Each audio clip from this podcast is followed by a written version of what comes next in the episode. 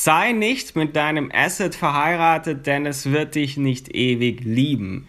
Was meine ich denn damit und wieso fange ich damit jetzt in dieser Podcast-Folge an?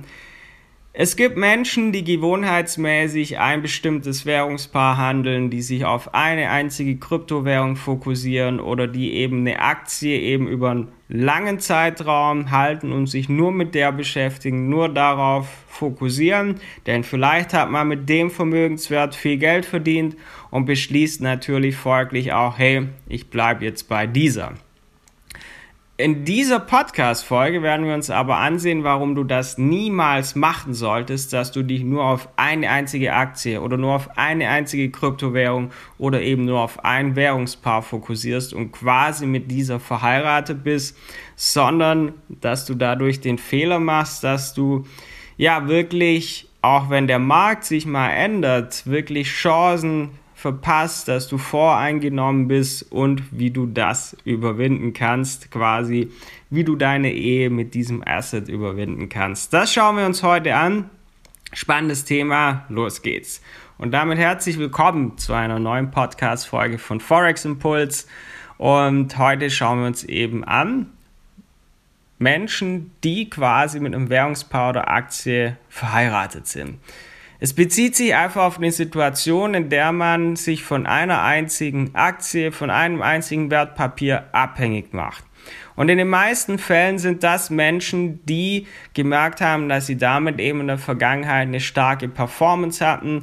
Es gibt zum Beispiel Ron Barron, der aufgrund der historischen Performance fast mit Tesla quasi verheiratet ist und sagt, hey, diese Aktie Tesla wird alle anderen überholen und da auch gar nicht mehr rational denkt. Und das ist nur ein Beispiel. Oder es gibt Warren Buffett, der seit den 80er Jahren Coca-Cola-Aktien hält und damit sehr, sehr viel Geld auch verdient hat in der Zeit. Aber nicht nur im Aktienbereich gibt es das, sondern eben auch bei Währungspaaren. Wir haben schon viele Daytrader gesehen, die eben zum Beispiel nur eine einzige Währung, ein, ein einziges Währungspaar handeln.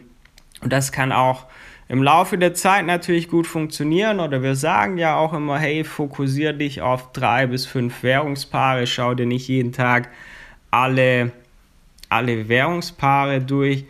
Aber wenn du dich jetzt nur auf ein einziges Währungspaar fokussierst und die Handelsbedingungen ändern sich, der Markt ändert sich. Oder es gibt schöne, tolle andere Marktchancen, das nimmst du alles dann nicht wahr und hast dann vielleicht später Probleme.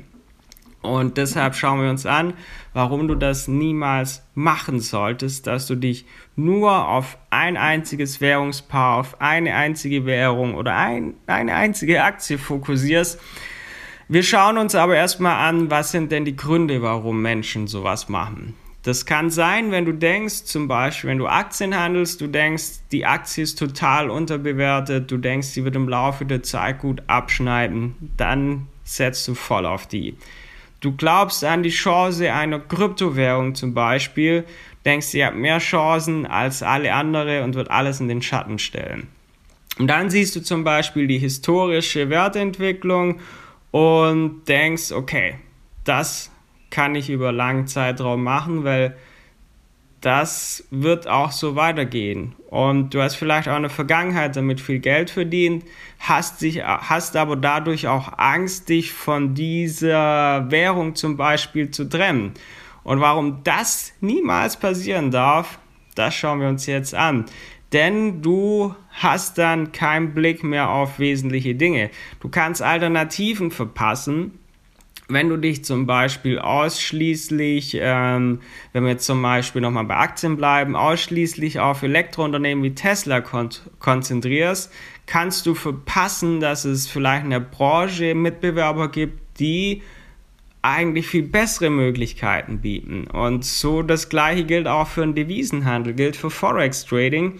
Und daher kann dir das sehr helfen, einen besseren Trader zu werden, wenn du deinen Horizont einfach erweiterst. Denn du setzt dadurch auch unter Umständen falsche Einstiegspunkte, weil du komplett voreingenommen handelst und das führt dazu, dass du eben voreingenommene Entscheidungen triffst. Und wenn das auf dich zutrifft, dann möchte ich dir jetzt an die Hand geben, wie du das für dich überwinden kannst.